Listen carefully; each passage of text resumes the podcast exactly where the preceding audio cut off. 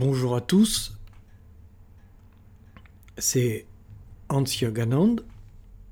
Le texte d'aujourd'hui s'intitule La spiritualité authentique. Nous vivons tous, nous qui ne sommes pas encore morts. Mais qu'est-ce que vivre? Est-ce simplement de ne pas être mort? Est-ce survivre?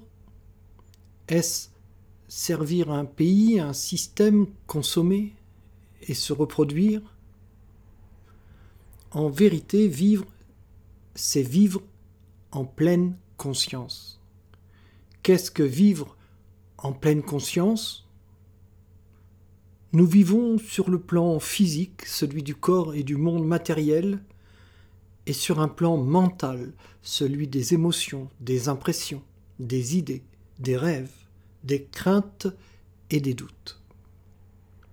Il y a un autre plan, celui de l'âme, la dimension spirituelle. Ce plan de l'âme est la plupart du temps confondu avec le plan mental, celui des émotions, des sentiments, des impressions, des rêves. La dimension spirituelle n'est pas religieuse. La spiritualité n'est pas la religion. Même s'il est possible de vivre la spiritualité dans une religion. La spiritualité, c'est la pleine conscience de la vie qui nous anime dans l'instant et ça ne s'improvise pas. Il y a des méthodes pour faire ça. Ces méthodes sont des chemins spirituels, pas des religions. Pour avoir cette qualité de conscience, il est nécessaire de savoir faire la différence entre les fantasmes du mental et la vérité objective de la vie. Quand je dis vérité, je ne parle pas des vérités individuelles, celle que chacun se tricote dans son coin, je parle d'une vérité commune à tous les êtres vivants. C'est le propos de la spiritualité authentique, de sa méthode ou sadhana, de vivre en maîtrisant le mental, ou du moins ses émotions et ses concepts, et en sachant où et comment poser son attention pour vivre en pleine conscience? J'ai dit spiritualité authentique, c'est donc qu'il y en aurait qui ne sont pas authentiques? Qu'est-ce qu'une spiritualité authentique? C'est une sadhana qui remet en question le vieux soi dans le but de faire réémerger le vrai soi dans l'optique de retrouver l'unité au-delà de la vie et de la mort.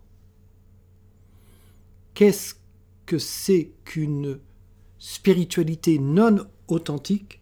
C'est une spiritualité qui génère des connaissances théoriques, des concepts, des rituels vides de sens et des dogmes sans remettre en question le vieux soi. La spiritualité est une façon de vivre son existence entière, tous ses aspects, même les plus familiers, triviaux, dans la pratique d'une sadhana, mot sanskrit signifiant ce qu'il faut faire. Cette façon de vivre n'est pas une nouvelle, n'est pas une nouvelle façon de vivre. Elle est même ancienne et pourtant toujours d'actualité il existe beaucoup de chemins spirituels avec de grands sages morts comme référence qui ne comprennent plus les enseignements de ces sages morts.